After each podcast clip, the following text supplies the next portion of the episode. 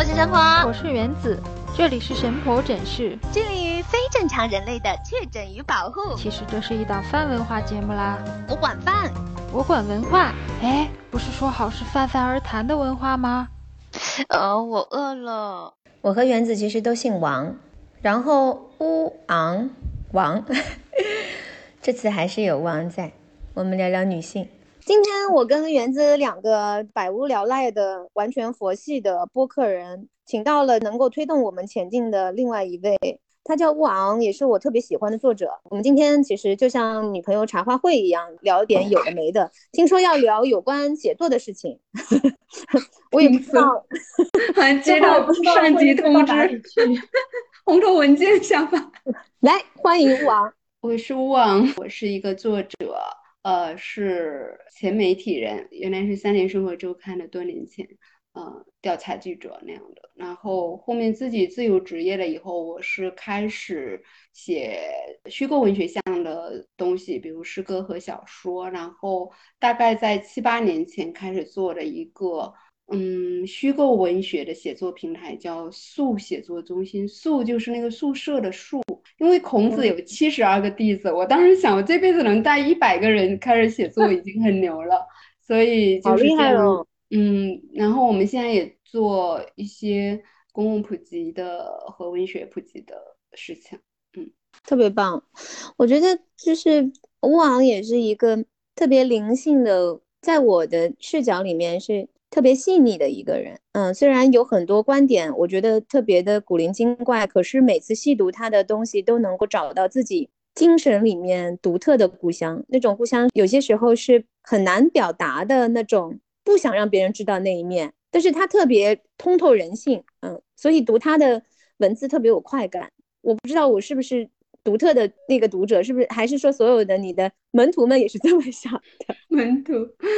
嗯，我首先不认为他是我的门徒。我觉得从那个时间的线性上，可能我在先，他在后。但实际上，我现在我的很多东西是靠我更年轻，特别是九零后、零零后的这些学生给我启示的。就是我要维持我的活力，其实是靠跟他们交流和理解他们的世界，去获得一种新的打开。所以在这个意义上，我们其实也是。同学嘛，也是在一起学习的一个状，因为文学也需要成长。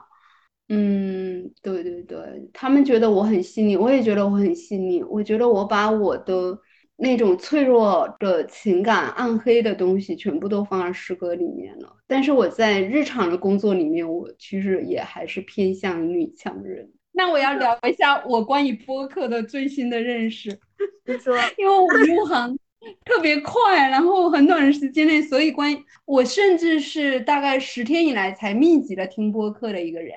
然后我就发现现在中国最精华的年轻人都在弄播客，我觉得我也不能甘其后，所以我就很很热情的进入播客这个领域。嗯，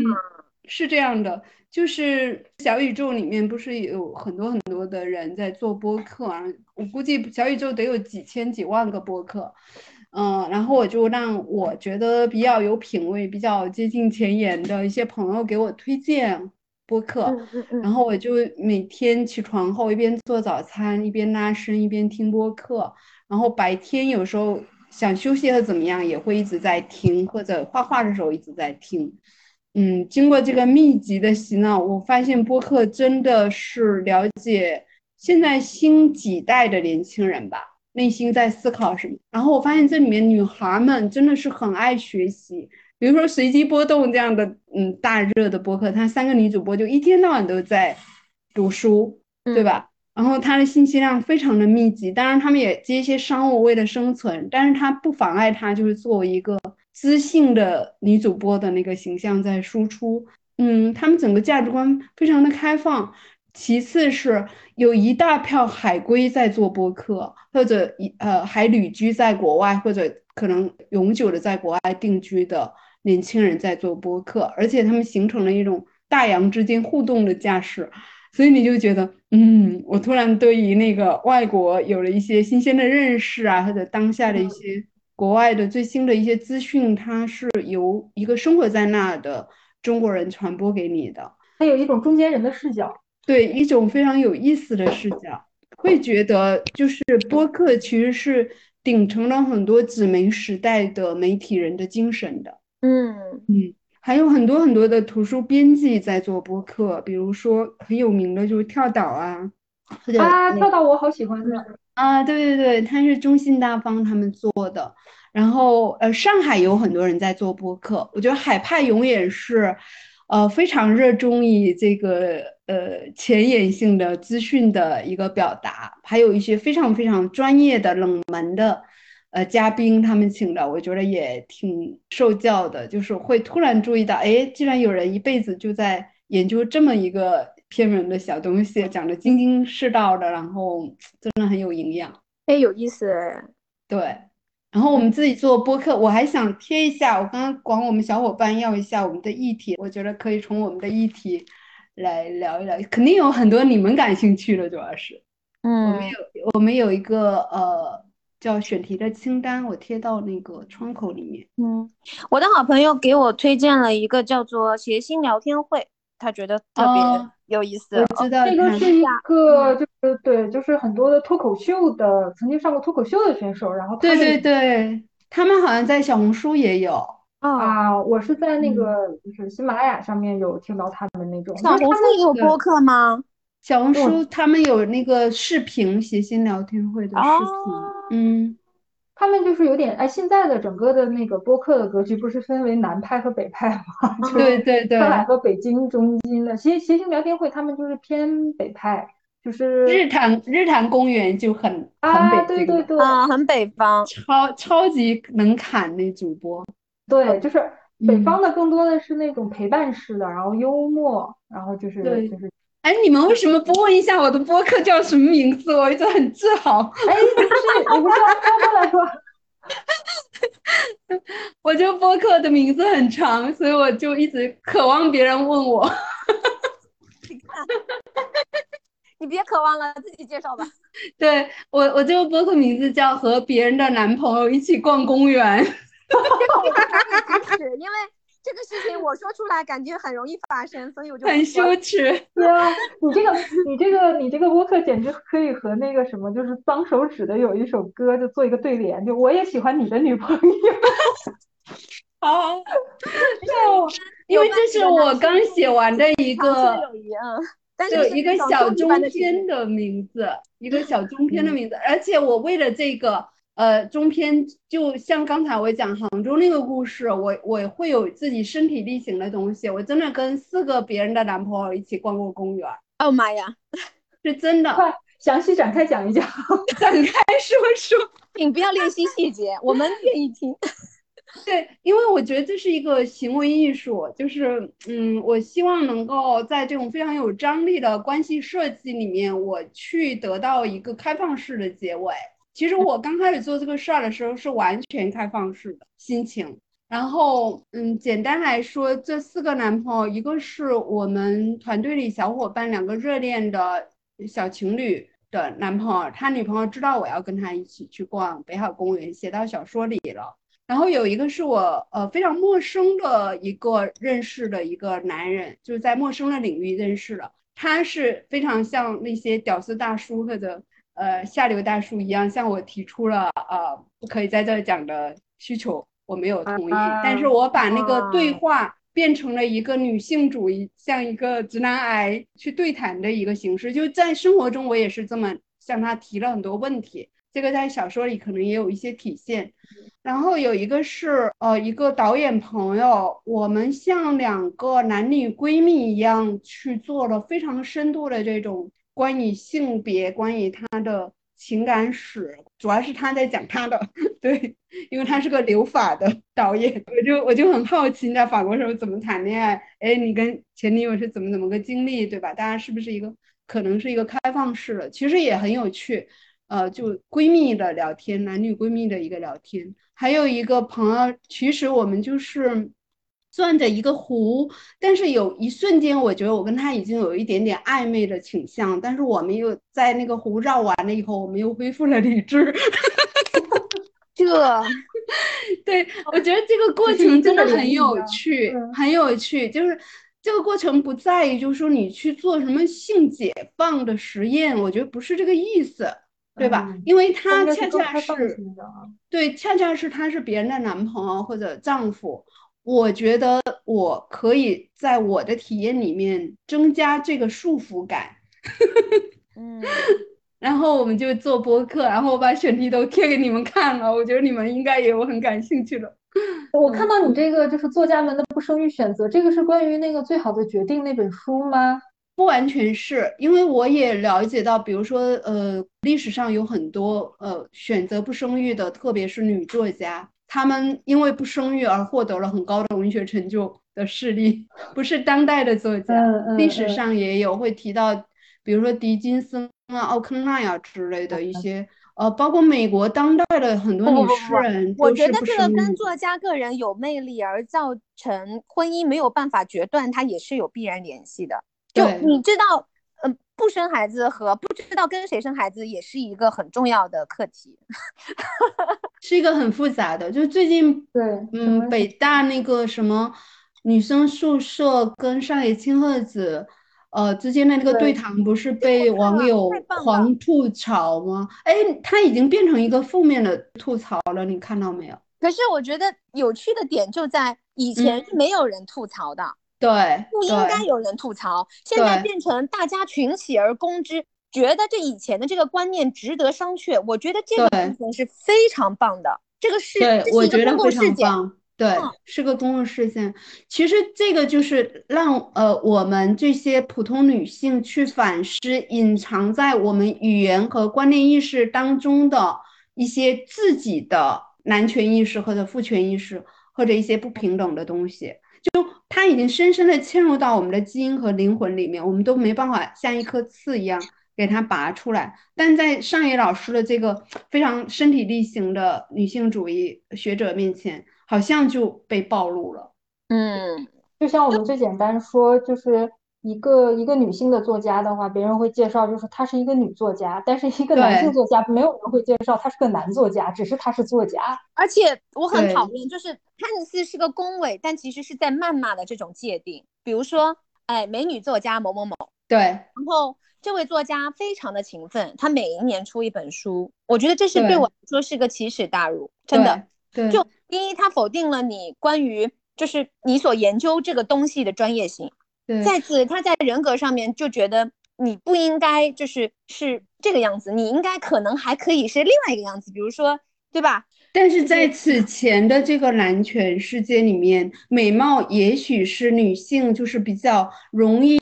呃获得红利的一个方式，对，当然我我非常因为他没有办法，对，对她没有办法，他不是一个平等的，哈。对我我以我阴暗且充满坦诚的人格来说，我保证我、嗯我特别期待那样。主要是我没拿到什么红利，你这样说我是觉得不对的。但是我拿到了很多，你可以说我。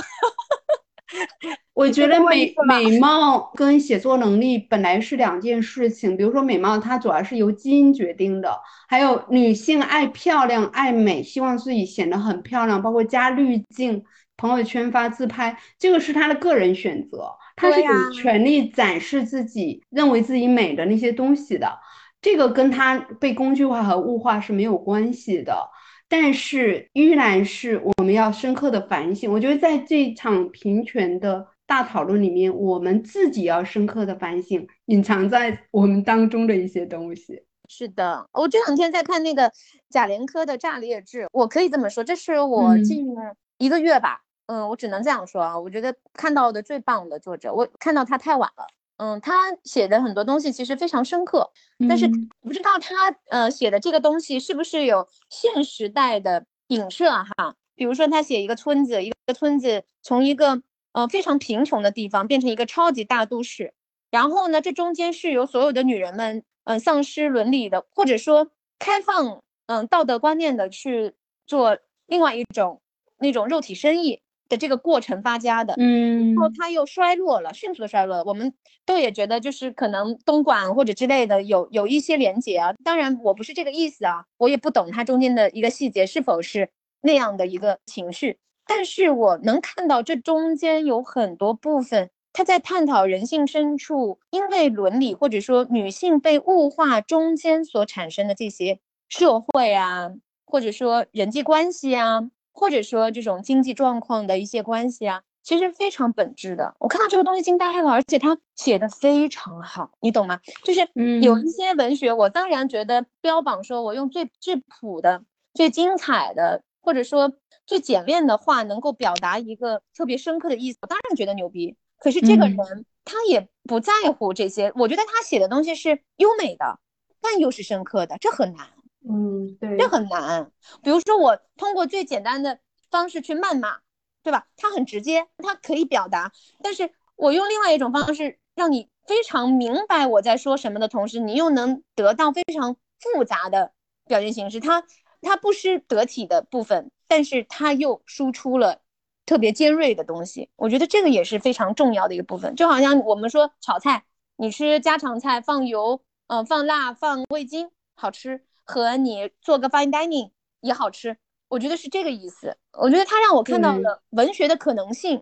他太会写了。文学或者呃一些非常深刻的作者。呃，电影里面其实像你刚才说的这个主题是有很多很多的案例可以来讨论的，比如说那个丈夫带妻子去卖淫，然后丈夫在那负责收钱和在外面看着那个门儿，然后这样的故事在文学或者电影里面出现的时候，是我们会用另外一种视角去考虑和思考它的原因是一些非常贫穷和底层的人们，他拿出了他。能卖出好价钱的唯一的东西，就是他的这个妻子的性，对吧？或者提供一种性的工具的属性，他是他手里，他整个家里能够拿出来可以卖出最昂贵的价格的一个东西，或者他的器官，或者他代孕的他的子宫，对吧？像印度那种代孕的妇女，非常的可怜和可怕的一个过程。但是你知道，一只猫要是老是母猫老是生小猫的话，其实它也寿命啊，包括它整个钙流失也很严重。我举这个例子，我经常说嘛，如果你一条你很珍爱的母狗，嗯，你会让它去交配吗？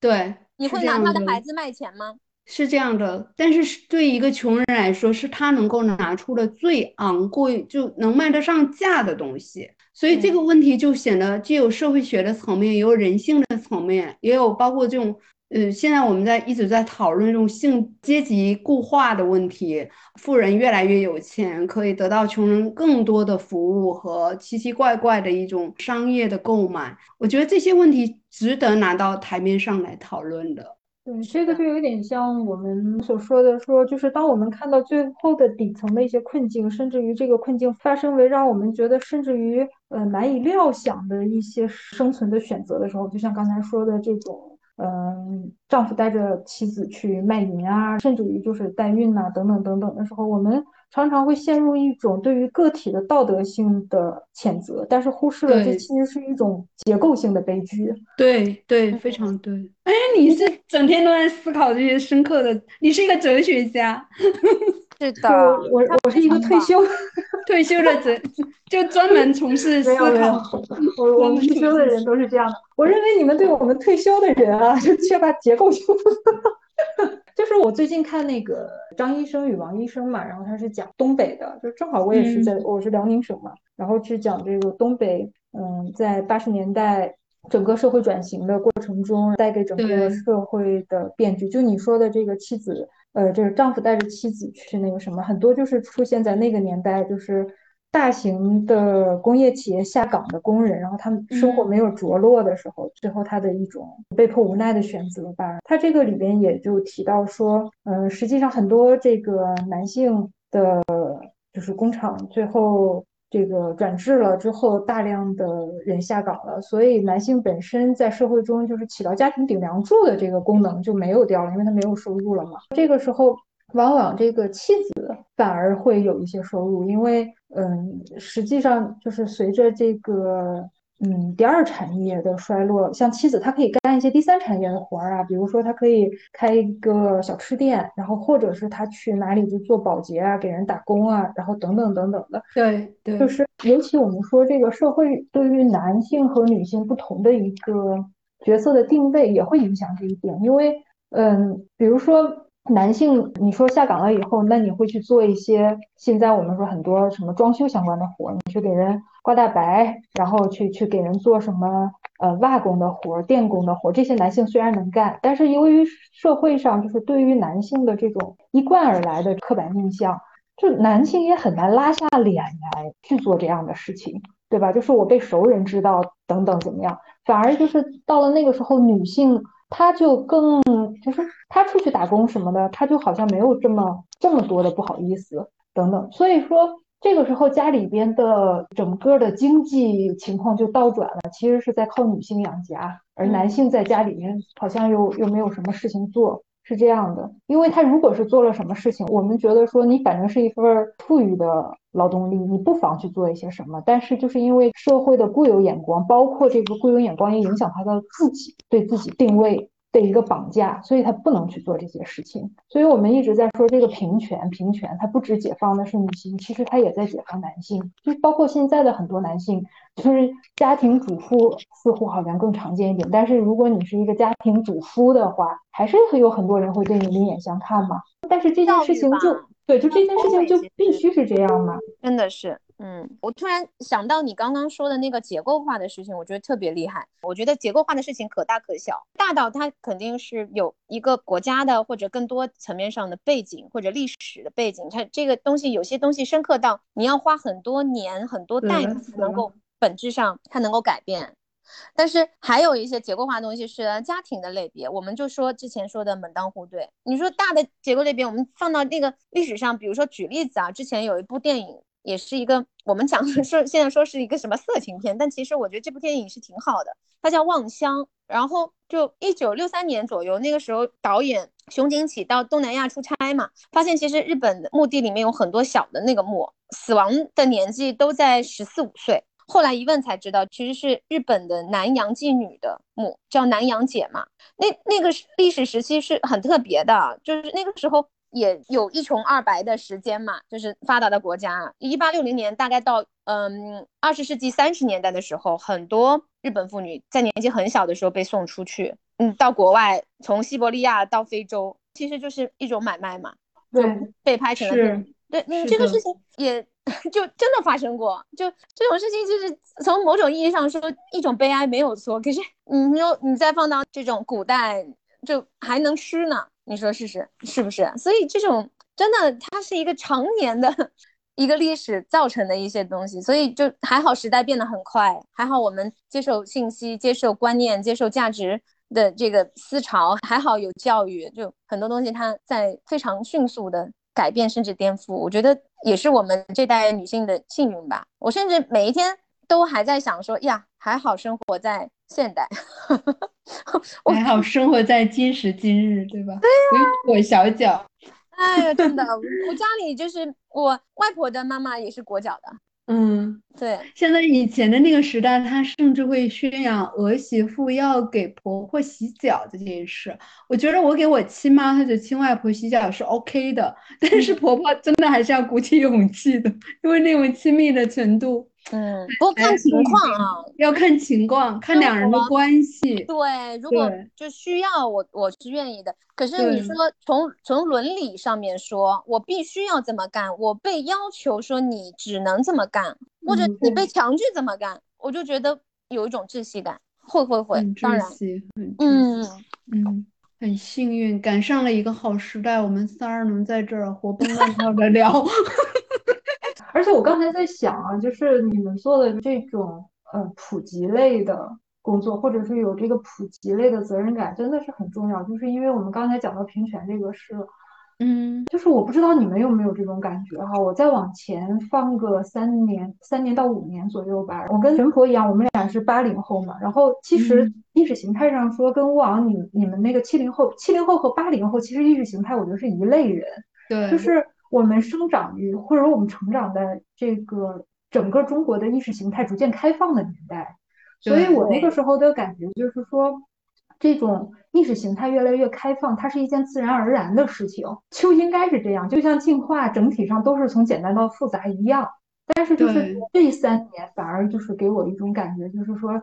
没有天上掉馅饼的事情。就是有很多我们现在所享受的东西是，其实是有前面的人在不断的去做启蒙，然后才会慢慢的变成现在的局面。而且如果不继续把这个东西，它其实是回头的，因为你看这些年整体的一个意识形态又开始趋向于保守了嘛。狮子座，我觉得你好像也在就引领我们的意思，就是我们现在做这个事情好像还挺有意义的，是吗？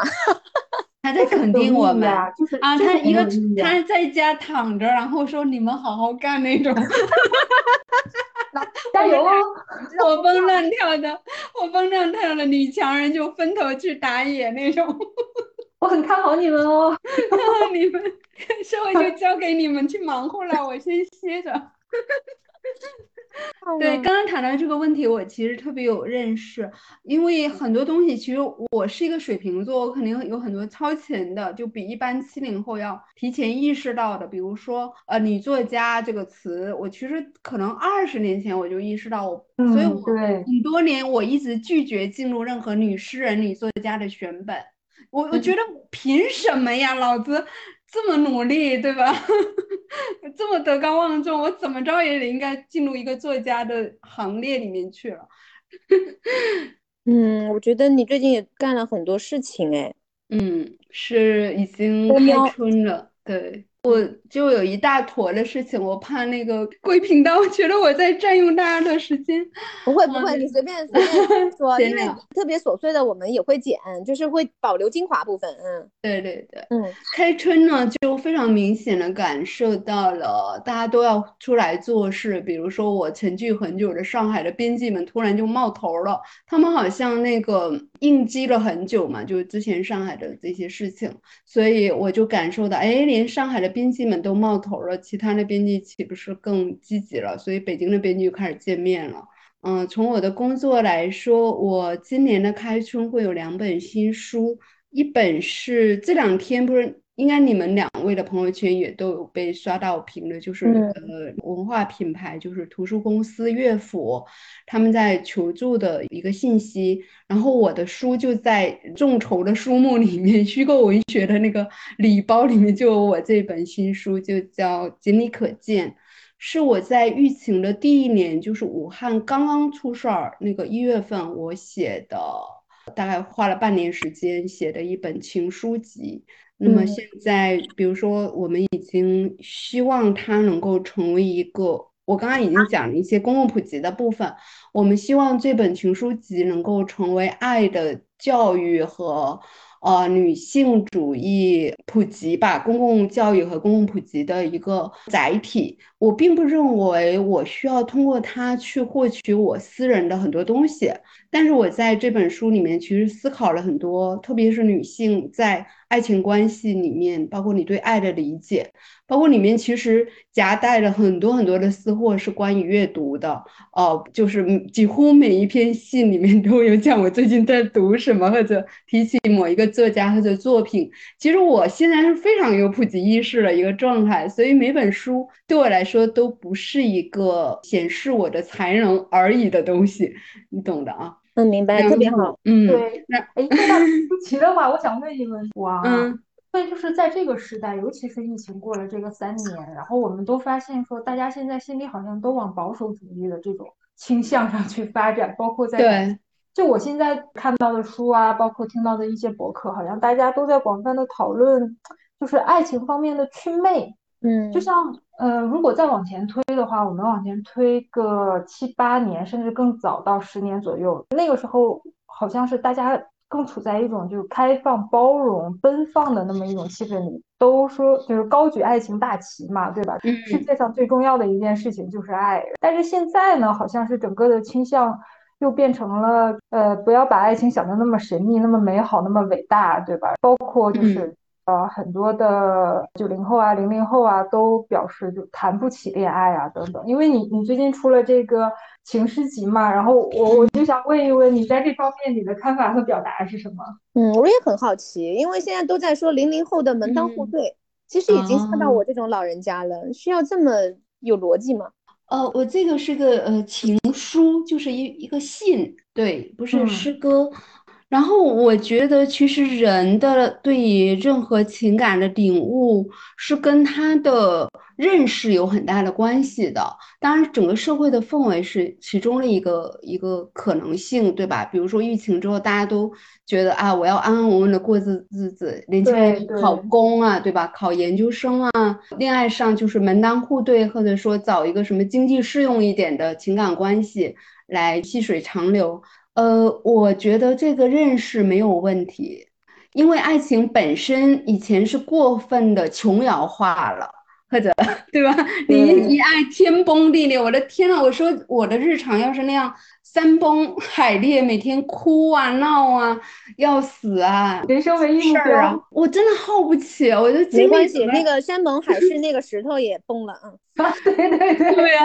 我真的没有办法，就是把我的注意力和精力放在人际关系，哪怕它是一段非常好的浓烈的情感，我觉得这个事儿太不可靠了。所以现在年轻人倡导这种日常生活化的情感，我我个人是很赞成的。其实我的书里面也没有去继续推导那种琼瑶式的戏剧化的情感了。我觉得就是一个日常，然后互相的，嗯，给予一些。非常日常化的温暖和共同的精神属性上的成长，这已经是一段非常好的爱情了吧？嗯，别搞得那么神神神神叨叨的，好像大部分人都够不着的那种。对对对，就有点像成为互相的那种维生素就可以了，对吧？不用是对，每天吃一片就够了啊，也不应该成为你生活百分之百的存在嘛。嗯，对，我记得很多年前我看过一个国内的漫画家叫姚菲拉，然后他画的一部漫画，他那个名字就叫八十摄氏度，然后它里面对感情到摄氏度就刚刚好，你真的不必要它非要沸腾起来，嗯。人真的像以前这个所说的爱情，一定要撕心裂肺呀，然后才能证明真心什么的，然后最后未必是一个生活中的常态，它也很难到一个很好的结果。对，如果了解一点老子的理论的话，沸点很高，然后很容易溢出来的状态，其实很容易就消失了。暴雨不终夕嘛。那它很快就那个能量就耗耗竭掉了，而且人一下就呃，第一个阶段是激发出无数的人性的正面，第二个阶段就开始有灰度了，就是一半正面一半负面，第三个阶段基本上就把人性最底层的。恶的东西全部激发出来了啊！真的，这个就很像那个超新星，就是当你爆发完了以后，就宇宙就产生一个黑洞啊！对，最后就是留下一个黑洞，然后你还要为这个黑洞去去花很多年去修复，我觉得这个都不健康，说实话。对，嗯，而且现在社会跟以前不一样了，特别通过疫情啊，我甚至感觉它有点像在高原煮水。那以前在高原煮过饭嘛，就海拔在一千五百米的时候，沸点是九十五度；两千米的时候九十三，三千米九十一，就是越往高处，它的沸点其实是越低的。也就是说，现在谈恋爱的成本难度，我觉得就像高原一样，比以前要高多了。就我觉得现在的年轻人，他们没有太多自由，或者说没有太多的，我是说跟以前一穷二白，我们上上代人来说啊，就可能会不纯粹一些。但那种不纯粹也是。嗯，活下来吧。我或者说他们更聪明、更明白，也是另外一种爱情的生态。我觉得可能大家最重要的事情有很多，就要排个序，可能变了。嗯，对，或者是说现在的两性关系，因为现在就是包括我们说平权主义这些，嗯，也许它跟意识形态的整个的启蒙也有所关系。就换句话说，以前的男女关系这种地位的差别的形态，在新一代的年轻人中。可能很难维持。如果是是保持这个形态的话，我们可以看到网上很多的女性说，那还不如宁愿单身啊！我一个人赚钱，日子过得好好的，我为什么非要找一个人？然后我要去迎合他，我要去配合这个社会对于男女不同的这种权利等级的看法。但是我觉得，也许这一波的 革命吧，或者是说我们说这一波的启蒙真正完成了，不管在男性还是在女性心里边，对各自在两性之间的这个关系有一个重新的定位，有一个更新了之后，我觉得可能下一波的这个感情爆发期又会开始，但是这个男女就是以一个与现在完全不同的方式相处了。对，它会升级。会刷新，然后会，我觉得现在是中国女性在等待男性成长和自我教育。啊，我很同意这个观点，我好 同意这个。对，昨昨天我跟我最近不是刚嗯，好像跟呃呃不是，这是真话，就是我一点没有歧视男性，我觉得其实，在情感生活中，我对男性是非常非常好的，我的可以去调查一下，对，非常好的。然后我从来都不是一个非常暴力去推广这个平权的人。我认为这里面一定要温柔的对待彼此的成分，但是当我们女性大部分女孩其实都还是温柔的去对待她的情感对象的时候，其实男方是不知道怎么温柔的对待女性的，对吧？包括分担他的生活日常的压力，还有就在这个情感的忠诚度上，其实你即便要劈腿或者出轨，其实是可以有更温柔的。给对方，或者更加坦诚的，更加坦诚，就是说我不再爱你，我现在爱上其他人了。然后女孩们也要学会，嗯，对，学会就是说接受爱情，它是一个变幻无常的天气，就好像高原的天气，它一会儿下雨，一会儿下雪。人对另外一个人的感知，甚至那种化学反应，它是可能突然结束，但是在另外一处突然成长，突然并发的。我觉得这些教育、这些艺术都是女孩要交给男性们的一个课题。嗯，我很同意，挺挺有意思的。最近就是会在各种场合，对吧？包括社群，包括朋友见面，会聊到这个话题。